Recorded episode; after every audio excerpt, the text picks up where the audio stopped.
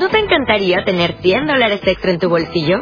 Haz que un experto bilingüe de TurboTax declare tus impuestos para el 31 de marzo y obtén 100 dólares de vuelta al instante.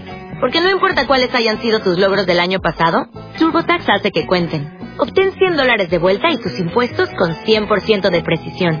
Solo con Intuit TurboTax. Debes declarar para el 31 de marzo. Crédito solo aplicable al costo de la presentación federal con TurboTax Full Service. Oferta sujeta a cambios o cancelación en cualquier momento. Las diez y media de la mañana seguimos en Nada que Ver, vamos avanzando en la mañana precisamente y vamos a hablar de otro aspecto que tiene la actualidad y se trata de la estrategia Europa 2020, eh, que va a ser el eje central de las séptimas jornadas de sostenibilidad organizadas por el Gobierno de Canarias. Tenemos con nosotros ya al teléfono a la viceconsejera de, eh, Sostenibilidad del Gobierno de Canarias, eh, Guasimara Medina. Buenos días. Muy buenos días, ¿qué tal? Muy bien, señora Medina, estas jornadas, antes de, hablar de ellas concretamente, ya que, eh, si no me equivoco, van a tener lugar mañana eh, 9 de mayo en, en Aruca, eh, tienen un objetivo eh, fundamental y es concienciar sobre todo de lo que está ocurriendo pues, con el cambio climático. ¿Se podría decir de alguna forma que están derivadas o que tienen como objetivo llegar a esa conclusión?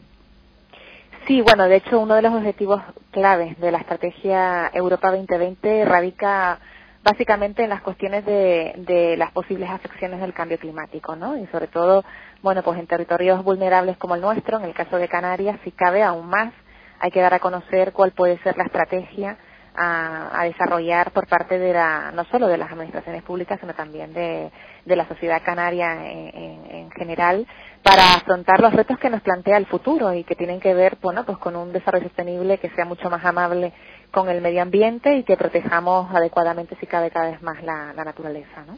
Bueno, si nos fijamos en lo que sucedía hace tan solo unos días, eh, podemos decir que el cambio climático eh, es una realidad y desde hace bastante tiempo. Lo que ocurre es que cuando ya, por ejemplo, eh, un organismo como es la Casa Blanca afirma que, ya se están teniendo efectos claros en Estados Unidos, se ponen todas las alarmas y todos nos llevamos las manos a la cabeza.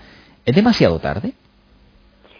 Bueno, no es demasiado tarde nunca para tomar conciencia y por tanto para actuar y para definir acciones concretas de trabajo, prevención, eh, pronosticar posibles escenarios que se puedan dar en el ámbito ambiental, me refiero, ¿no? Pero también en las cuestiones que puedan afectar a nuestra economía, a nuestra forma habitual de vida, al estilo de vida que tengamos, que por supuesto van a estar retocadas o alteradas por la influencia del cambio climático. Tiene consecuencias abismales sobre nuestra sobre la vida de, de, nuestro territorio pero también de, de, los humanos ¿no? de las personas. Y en ese sentido eh, nunca es tarde pero sí es verdad que debimos afrontarlo bueno pues mucho antes y que bueno has nombrado un, un país fundamental que tendría que haber tomado conciencia antes pero por unas razones o por otras a nadie se le escapa.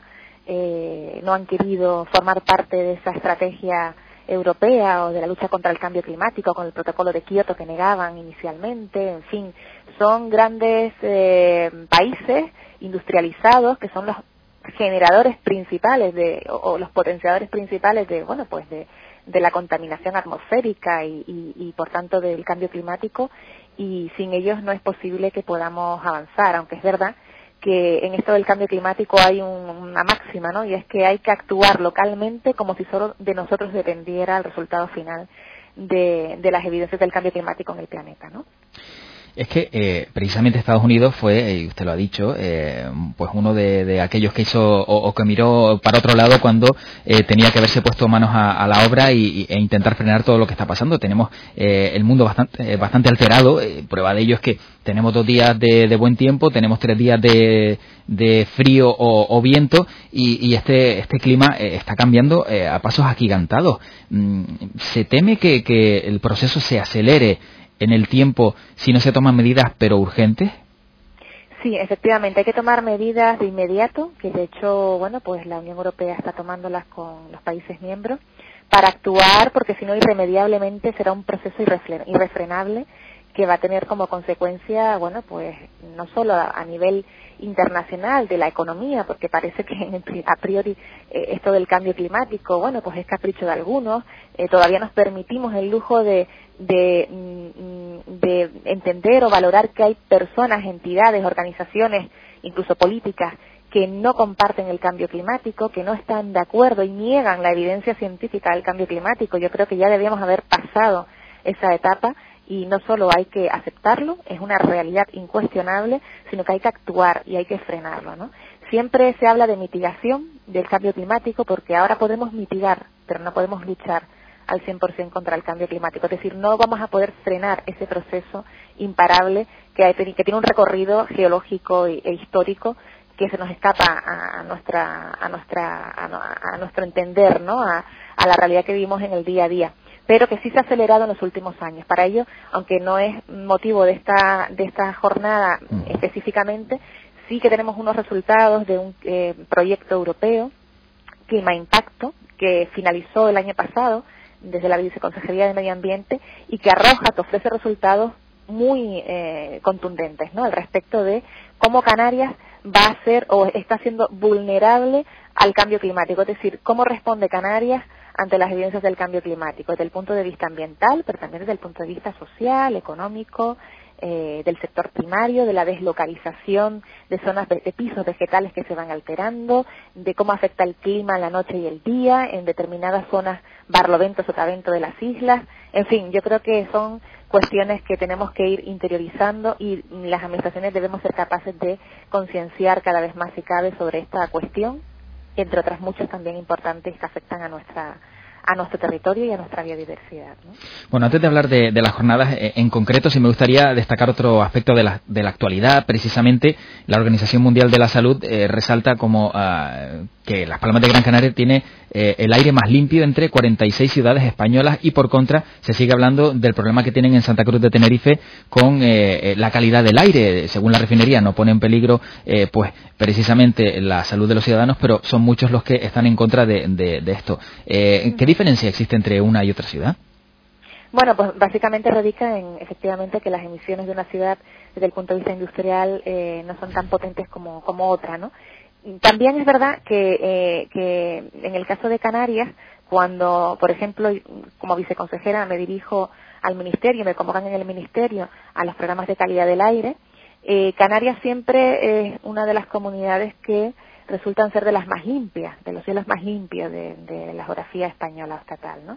Pero también es verdad que hay, condiciones mm. naturales que permiten esta situación, de los alisios, ¿no? Siempre hablamos de los alisios y los alisios son los que permiten en cierta manera que el aire canario sea más limpio. ¿Hay algún punto negro, como puede haber en Barcelona, como de hecho hay en Barcelona, como hay en Madrid, como en París, fuera de España?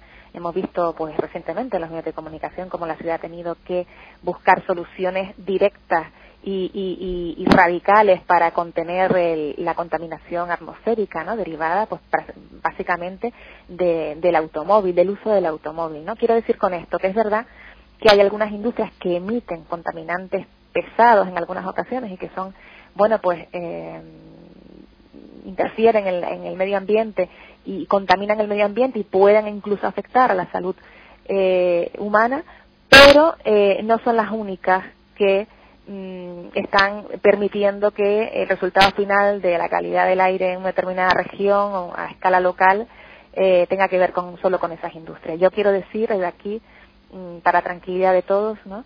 que eh, las industrias canarias todas tienen su eh, autorización ambiental integrada, que consiste básicamente en regular y coordinar que todo lo que suelte, todo lo que veamos que sale por las chimeneas contaminantes, estén dentro del umbral que permite la ley, que permite, por cierto, la ley eh, europea, porque es una normativa europea la que obliga en este caso a los Estados miembros y en el caso de Canarias a esta comunidad autónoma a que controlemos adecuadamente los niveles que salen por eh, las distintas industrias que pueden ser más o menos eh, bueno, pues perniciosas, ¿no? Para, la, para el medio ambiente y para la salud. Sí, porque si eh, lo permitieran, eh, eh, aquellos que lo permiten precisamente, pues estarían vulnerando la, legalidad, ¿no? Entonces, lógicamente hay que controlarlo.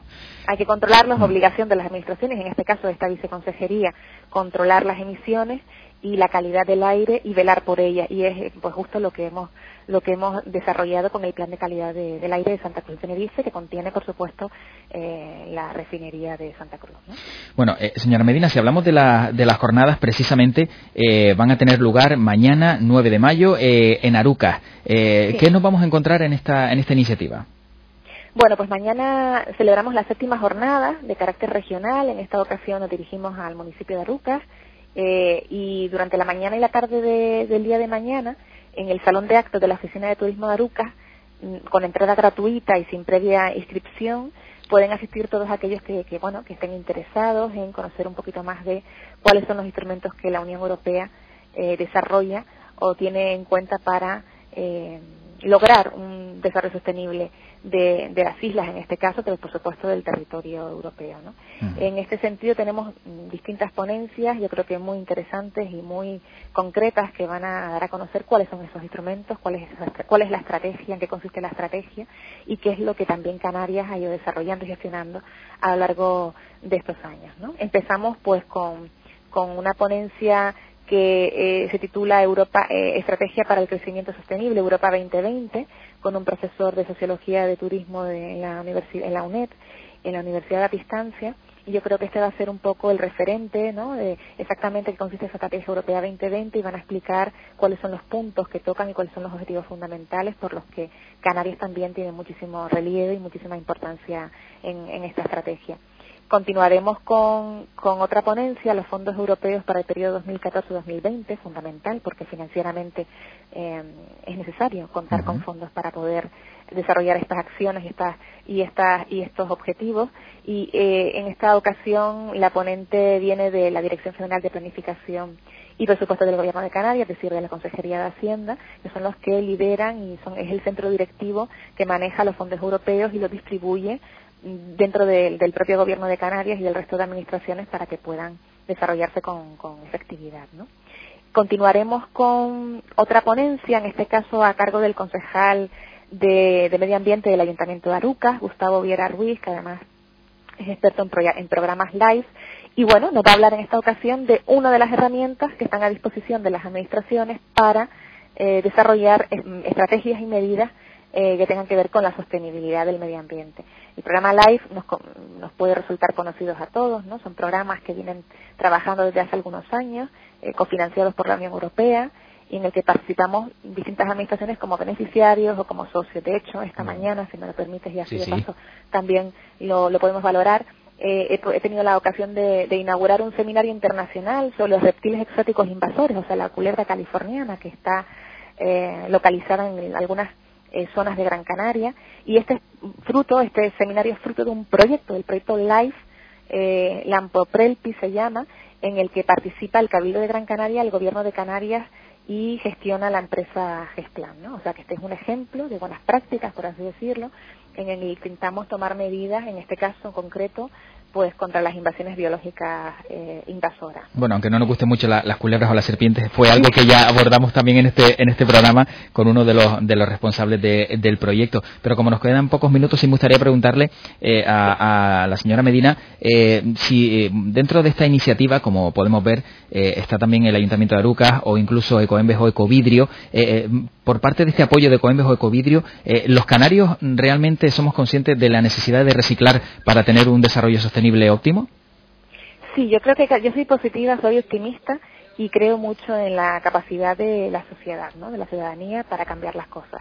Y lo digo así porque también en otros medios de comunicación estos días, aprovechando un poco la difusión de estas jornadas, siempre se hincapié en el ejemplo de, de, los residuos. En Canarias ha habido una evolución cualitativa importante en poco tiempo, un salto cualitativo que ha permitido que podamos detectar que la ciudadanía cada vez es más consciente, cada vez participa más de la separación de origen en residuos, ¿no? Desde casa, es decir, eh, están más interesados y, más concienciados sobre la oportunidad de hacer las cosas mejor para gastar menos a los bolsillos del contribuyente, de todos los ciudadanos que aportamos en, cuestiones relativas a, a, los residuos, pero también porque entendemos que es importante separar y reciclar porque es la mejor manera de cuidar nuestro medio ambiente, y por supuesto porque resulta al final mucho más económico para la gestión de los complejos ambientales de Canarias. En este tema, en este asunto, sí es verdad que he visto, he notado, percibido a través de los diferentes proyectos y de la gestión que hemos desarrollado, que el comportamiento va mejorando y además va mejorando en algunas zonas más que en otras y por eso eh,